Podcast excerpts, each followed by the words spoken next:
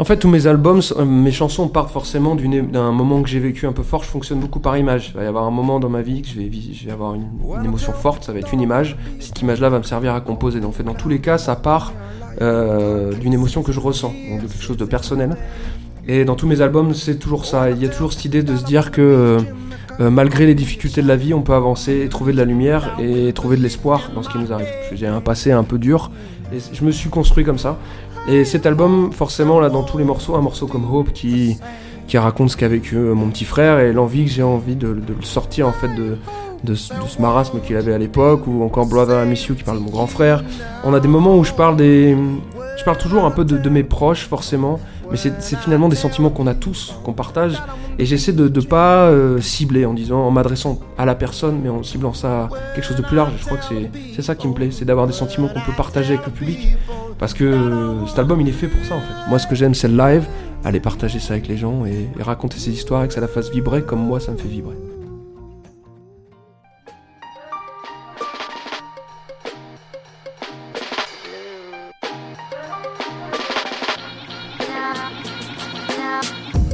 Bonjour, je suis Pascal et vous écoutez le podcast Dans mon micro, les artistes partent en live.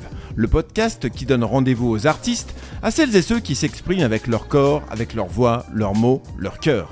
Aujourd'hui, pour cet épisode, on va aller à la rencontre de la musique soul, du rhythm and blues, avec celui qui a été surnommé le petit prince de la soul moderne par le magazine Rolling Stone, le chanteur Thomas Kahn.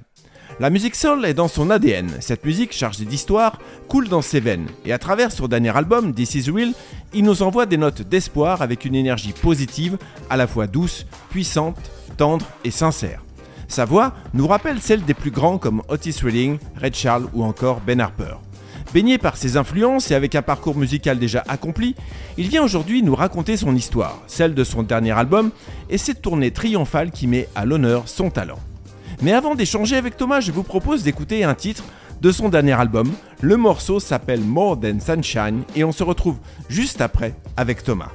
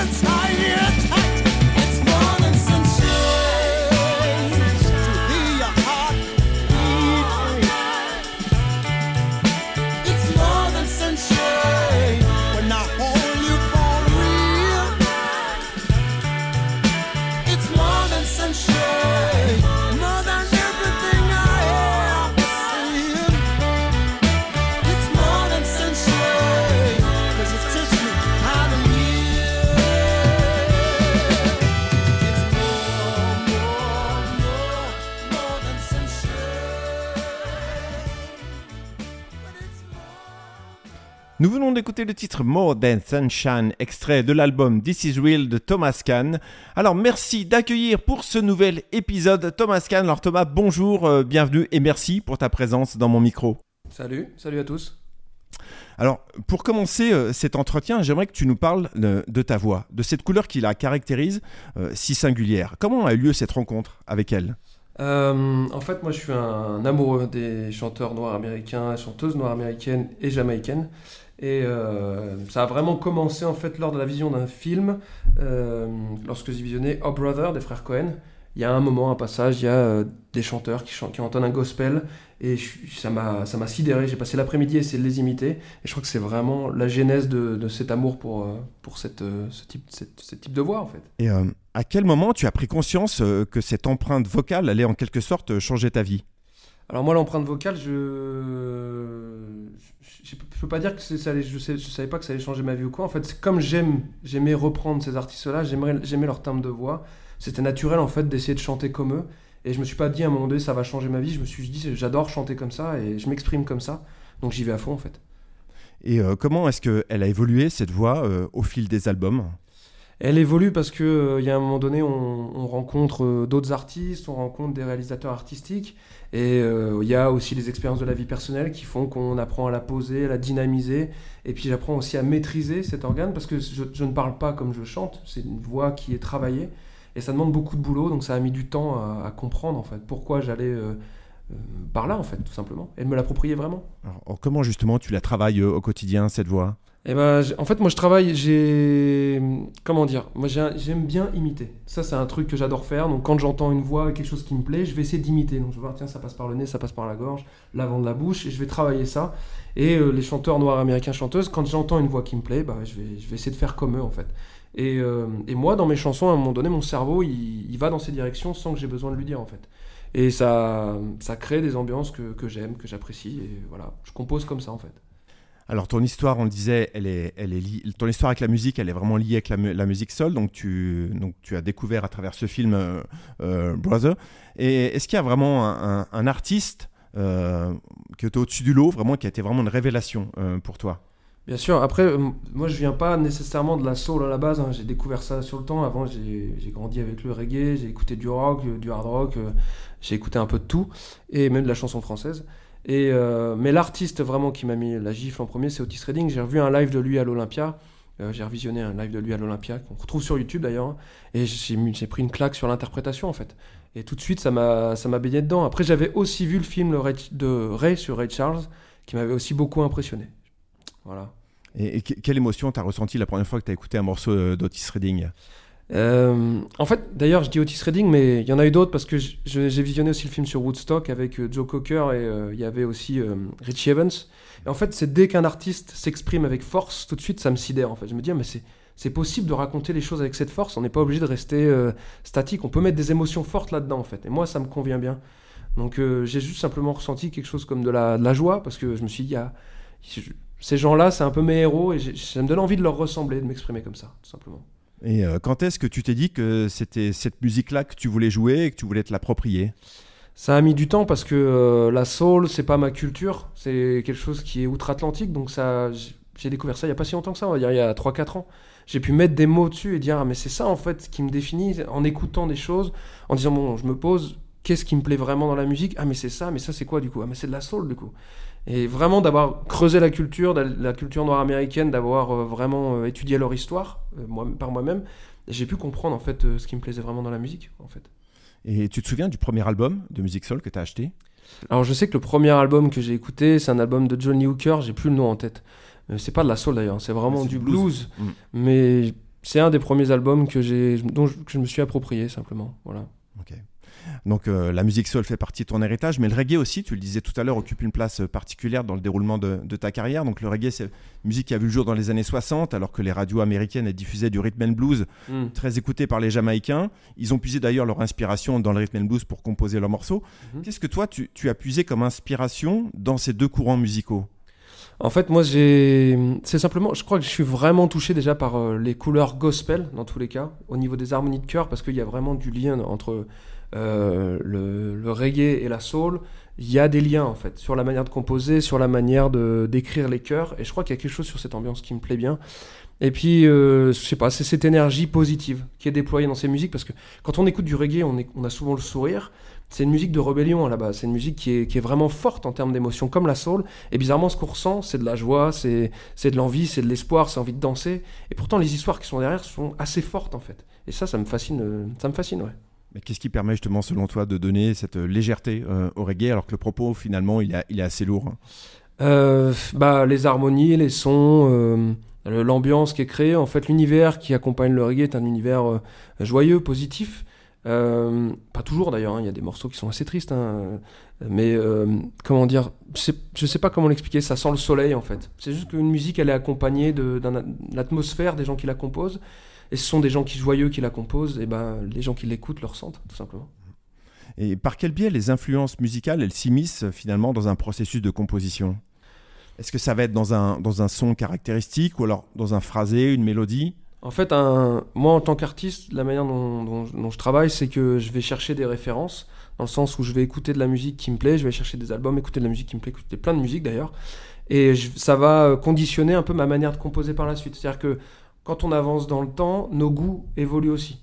Et pour savoir où on va, on a besoin de savoir ce qui nous plaît à ce moment-là. Donc du coup, je vais chercher mes références, et en fonction des références que j'ai, je vais composer et orienter en fait ma, euh, mon album et l'arrangement de l'album en fonction de ce que j'aime sur le moment en fait. Alors tu as commencé à écrire tes chansons et, et te produire sur scène euh, dès 2013, euh, si je dis Mhm. pas de bêtises, Mhm. c'est ça Mhm. Et c'est en 2015 que tu prends un virage décisif dans ton histoire avec, euh, avec euh, bah, cette émission, euh, évidemment. Old pirates, yeah, they're all by. Was sold by to the merchants. eh, Ça, c'est un, un extrait de ton passage donc, dans l'émission The Voice. Euh, en, en quelques mots, comment tu pourrais euh, résumer cette aventure? En fait, ce qui est marrant, c'est que je l'ai- je l'ai jamais réécouté, hein, ce- Ouais. ce- cette interprétation que j'ai faite. Et c'est marrant parce que pour moi, c'est vrai, c'est vraiment loin tout ça. C'est vraiment loin. En fait, ça fait partie de mon histoire parce que ça m'a permis de devenir euh, intermittent du spectacle et de faire euh, ma passion un métier. C'était une aventure hors du temps, hors de la réalité. Mais je dois pas mal quand même à cette aventure-là, même si elle me définit pas entièrement. Et ce qui était impressionnant, c'est que je découvrais le chant en fait. Sur ces, je suis passé là, mais j'avais aucune expérience dans la musique ou dans le chant, donc je chante avec ce que je suis sur le moment. Et, euh, et avec du recul, j'aurais fait ça autrement, ça c'est Ah sûr. ouais. Mais, euh, mais c'est une expérience qui m'a beaucoup apporté. Et puis, et euh, ouais, ça fait partie de moi en fait, tout simplement.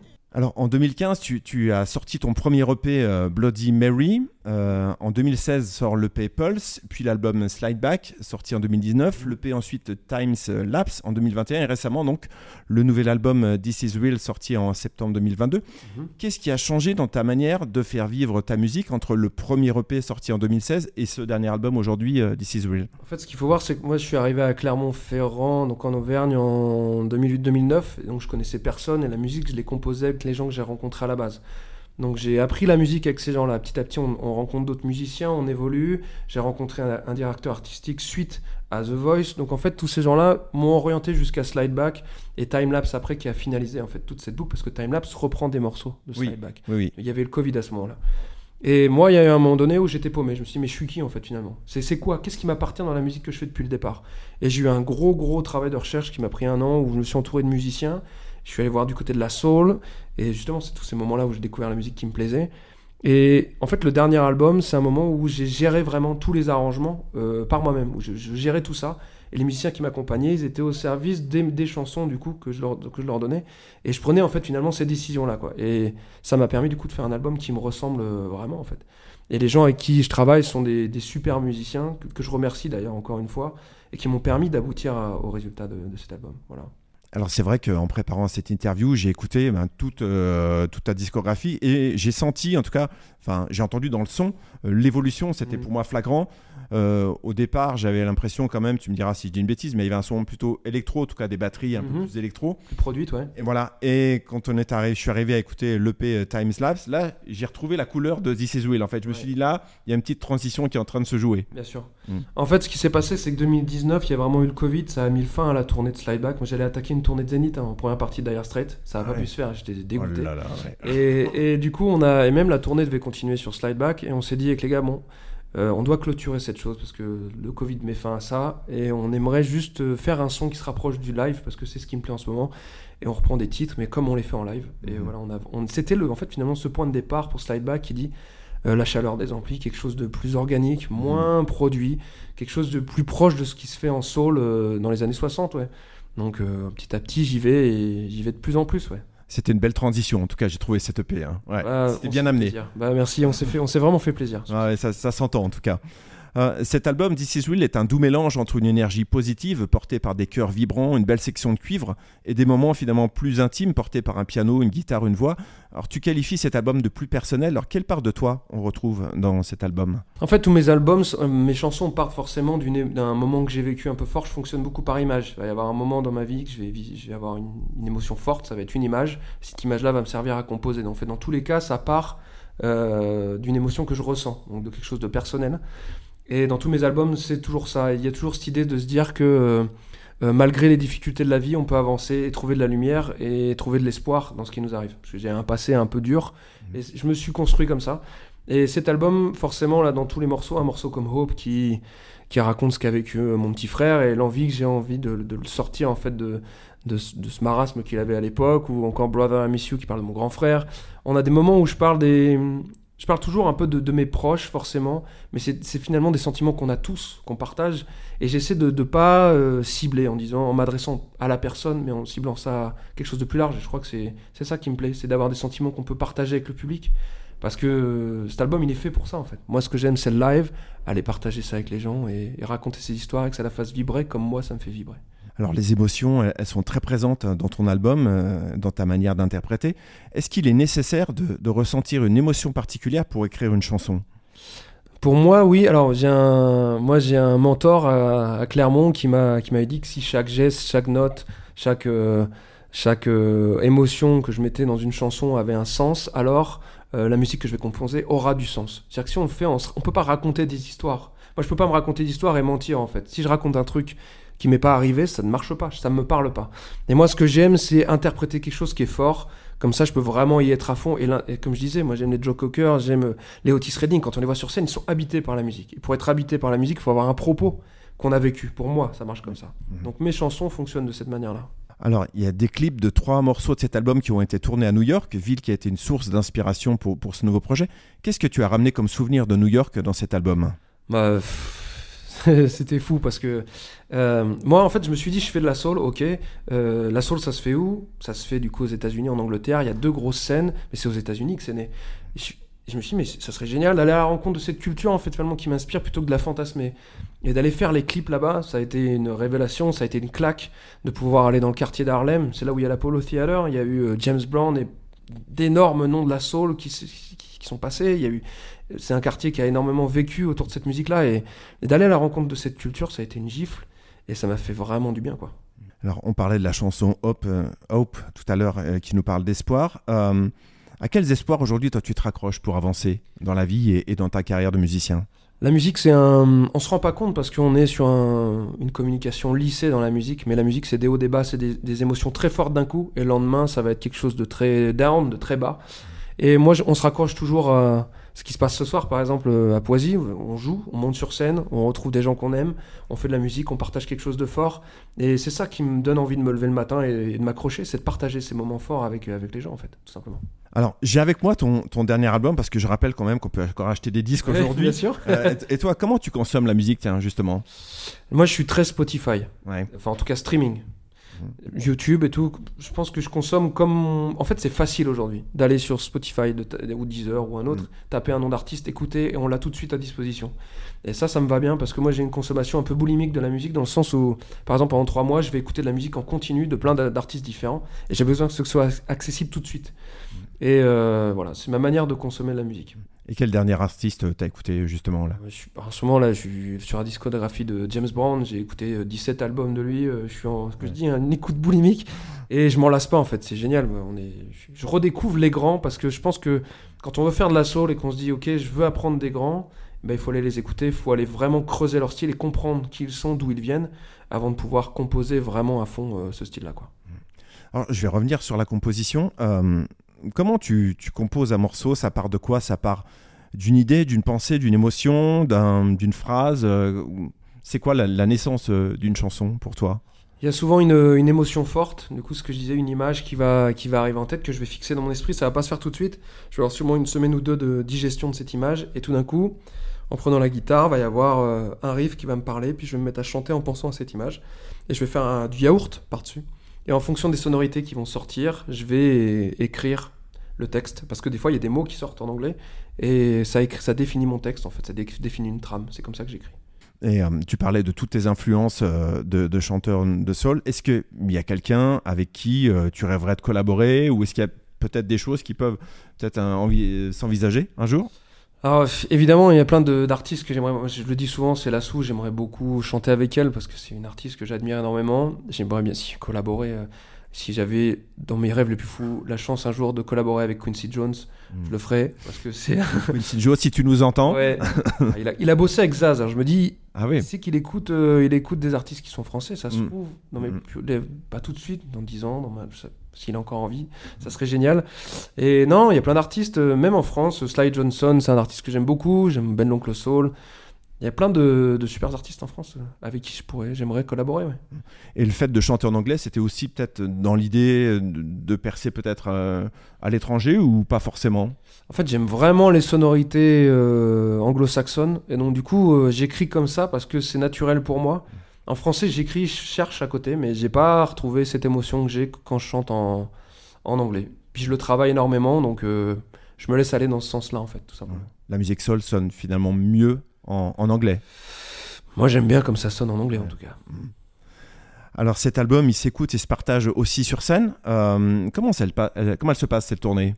Elle se passe très bien. On a différentes euh, formules, entre guillemets. Je joue des fois en trio pour des showcases ou en quintette comme ce soir. Ou des fois, et ce qui va arriver plus souvent maintenant euh, avec les cuivres. Et du coup, ça change. C'est jamais pareil. Et les gens sont hyper réceptifs à l'émotion et à l'énergie qu'on déploie sur scène. Et ça fait du bien, quoi. On joue une heure et demie jusqu'à deux heures des fois. Et ouais, ça fait, ça fait plaisir, quoi. Ça fait plaisir de faire danser les gens. Ça fait plaisir de les faire, euh, de partager ça avec eux et de, de pouvoir présenter cet album, quoi. On- je veux dire, il y a trois ans de composition sur cet album, c'était pour qu'il sorte et ça fait du bien de, j'allais dire de, le- ouais, de le présenter sur scène, à fond, quoi. Cet album, il a été aussi travaillé un petit peu pendant la période de Covid? Euh, oui, oui, bien sûr, euh, composé en partie pendant la période de Covid. Et euh, mais je l'ai composé pour, euh, pour me prouver à moi-même que j'étais capable de le faire. Et, euh, Mhm. ça m'a vraiment donné une force. This is real, en fait, c'était euh, le fait de dire Ok, le métier est dur, en ce moment c'est horrible, mais ça, c'est du palpable, ça, c'est vrai, ce que je suis en train de faire, ça, ça a du sens, même si. concret. Ouais, c'est concret. Mhm. Et du coup, je vais m'accrocher à ça, et c'est pour ça que je l'ai appelé comme ça. Alors, est-ce que cette tournée est consacrée exclusivement à ce dernier album ou alors on va retrouver aussi des chansons des, précédents albums? Il y a des chansons des précédents albums qui sont bien, donc on les garde et puis euh, on aime bien les remanier. C'est vrai, il y en a qui ont, qui ont eu cinq ou six formes différentes. Et il y a aussi des reprises. Voilà, parce que euh, c'est bien de, de faire des petits, des petits clins d'œil à des artistes euh, soul. Ça se faisait beaucoup dans la soul. Quand on regarde un live de James Brown, on va retrouver, euh, on va retrouver du Stevie Wonder euh, notamment et, euh, et plein d'autres artistes soul que j'ai plus en tête, bizarrement, quand, quand on me le demande. Mais euh, ces clins d'œil-là existent et sont importants, je crois, dans, dans ce style-là. On parlait du, du public tout à l'heure. Quel lien tu entretiens avec ce public?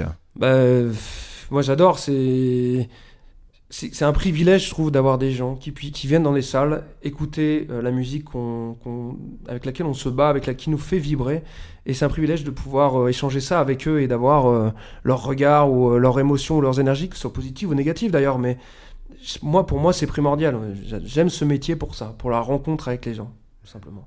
Est-ce que tu as un noyau de musiciens qui te suivent depuis le début ou alors le groupe il a un petit peu évolué? Comment, comment ça s'est passé? Le, le groupe a évolué, je, je travaillais pas avec les mêmes musiciens, tout à fait avec les mêmes musiciens euh, au départ. Mais on se connaît tous depuis un moment en fait. Euh, Il y a Baptiste, le batteur, euh, ça fait plus de 10 ans que je le connais. Euh, Alexandre Laforgue, le bassiste, qui m'a aidé à produire l'album avec Baptiste d'ailleurs, ça fait que 3-4 ans que je bosse avec lui. Fifi à la guitare, c'est depuis euh, 2016 en gros. Mais c'est toujours des artistes qui ont gravité ou qui ont été dans le projet depuis longtemps. C'est des gens qui me tiennent énormément à cœur. Quand on est en tournée comme ça, est-ce qu'on pense déjà à, l'après ou alors on reste vraiment focus sur ce qu'on est en train de vivre dans l'instant et puis on réfléchit pas trop à, à ce qui va se passer par la suite Si, si, on, euh, moi je passe mon temps à me projeter sur l'avenir parce que en fait l'in- l'intermittence et le métier d'artiste nécessite le fait de toujours se projeter parce que si on n'anticipe pas, on va se retrouver à un moment donné bloqué en fait. Mhm. Donc faut toujours, toujours avoir euh, une, un coup d'avance. Et moi je suis déjà en train de composer le prochain album, je suis déjà en train de, de bosser sur du contenu, sur, à réfléchir sur des featuring avec euh, des prochains artistes. Faut que, faut que ça reste en ébullition, c'est vraiment important. Donc tu crées un peu en permanence. Ouais, ouais, alors en permanence, non, quand j'ai le temps, parce que j'ai une famille, j'ai euh, la, la tournée, en effet, ça prend du temps, mais euh, j'essaie toujours d'apprendre. Euh, quand on est dans le camion, je suis avec des gens qui ont fait des écoles de jazz, donc j'apprends la musique aussi.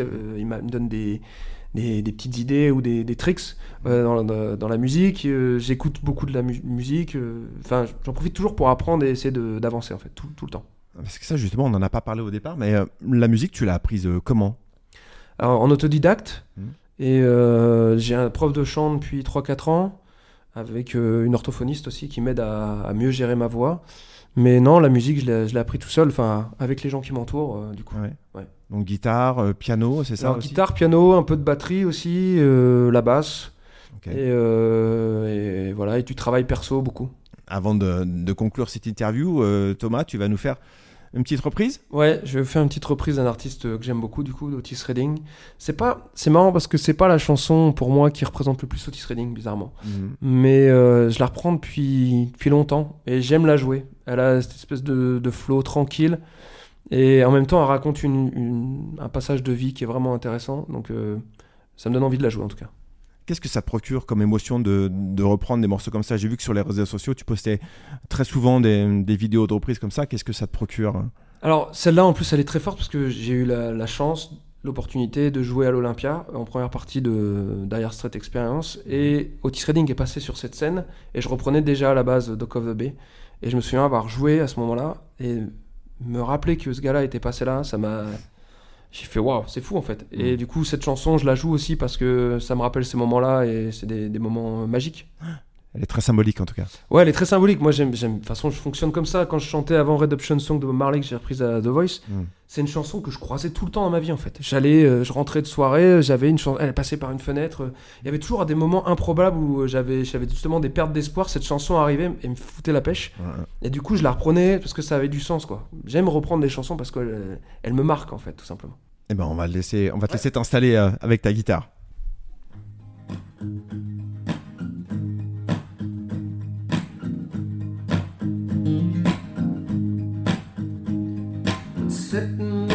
Morning sun. I've been sitting when the evening comes.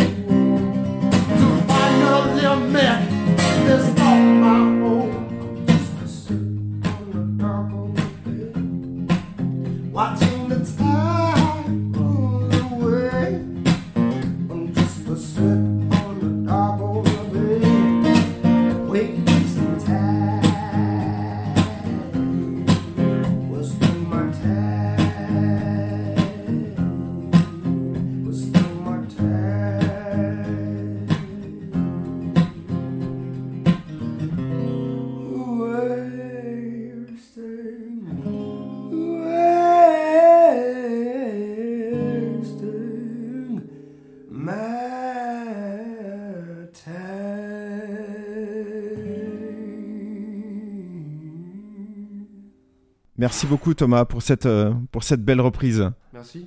Je me demandais en, en- en t'écoutant si, euh, avant de rentrer sur scène, il y avait une espèce de rituel aussi pour toi, euh, des petites choses euh, qu'on fait pour se donner du courage. Oui, évidemment, j'ai, moi j'ai un échauffement de, que je prends une demi-heure euh, à faire. L'échauffement de voix, échauffement du corps, c'est de la mise en condition comme pour un sportif.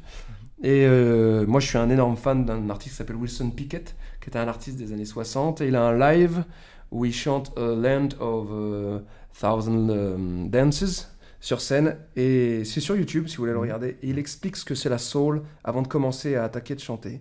Et ce passage, il est fou, il est d'une énergie avec une pêche, un sourire. Quand je me mets ça avant de monter sur scène, je me dis, ok, il y a ces gars-là qui sont passés avant, va falloir faire aussi bien. voilà. Et euh, comment tu te projettes dans les prochaines années sur euh, ton projet, ta carrière? Euh, en fait, ce qui me fait plaisir, c'est que je me dis que j'ai commencé à apprendre cette musique-là assez tôt pour me dire que dans 10 ans, je devrais quand même pas trop mal maîtriser le truc, j'espère. Mhm. Si on continue à bosser à fond et, euh, et à bosser avec les musiciens. Et je me dis, c'est cool, c'est cool, on est sur une bonne dynamique. Mais je, je me vois continuer à faire de la musique, je me vois continuer à faire de la scène, mais j'aimerais bien aller euh, en Europe, un peu partout dans le monde, aux États-Unis. Ça me ferait vraiment kiffer d'aller faire une tournée en Angleterre, aux États-Unis. Je crois que ça serait une, de, histoire de boucler la boucle, quoi. Ouais. C'est envisageable, peut-être. Oui, Oui. j'aimerais bien en tout cas que ça s'envisage bien. Eh ben Thomas, merci beaucoup en tout cas. Euh, merci à toi, merci pour, beaucoup. pour cet entretien. Cet entretien touche à sa fin et, et je te remercie vraiment pour ta disponibilité euh, pour ce podcast dans mon micro par en live. Euh, bravo pour ce très bel album et pour euh, ce très beau parcours dans la musique. Voilà, je me suis régalé en tout cas à, à me plonger euh, dans, dans toute ta carrière. Merci beaucoup, merci. Alors l'album This Is Will ainsi que tous les albums de Thomas Kahn sont à retrouver sur toutes les plateformes et en support physique euh, également. La tournée This Is Real passera peut-être euh, près de chez vous, donc je vous recommande chaudement d'aller voir Thomas sur scène. La tournée va jusqu'à quand d'ailleurs? Ah bah là, on est en train de la dessiner jusqu'à fin 2024. hein. D'accord. Euh, Ok. non, ça, ça- ça avance, ça avance, ça avance, les dates tombent, donc... euh, Bon, très bien alors. Donc Thomas Kahn passera, passera très prochainement près de chez vous, donc n'hésitez pas à y aller. Moi j'y serai ce soir, donc je vous raconterai, je sens que ça va très très bien se passer. En tout cas Thomas, je te souhaite une belle continuation pour cette tournée et merci euh, de continuer à faire briller les étoiles de la musique soul. Avec grand plaisir, merci beaucoup. À très bientôt. Alors si cet épisode vous a plu, n'hésitez pas à lui donner une note et à vous abonner à ce podcast. Quant à nous, on se retrouve très prochainement dans mon micro par en live pour de nouvelles belles rencontres artistiques. À bientôt.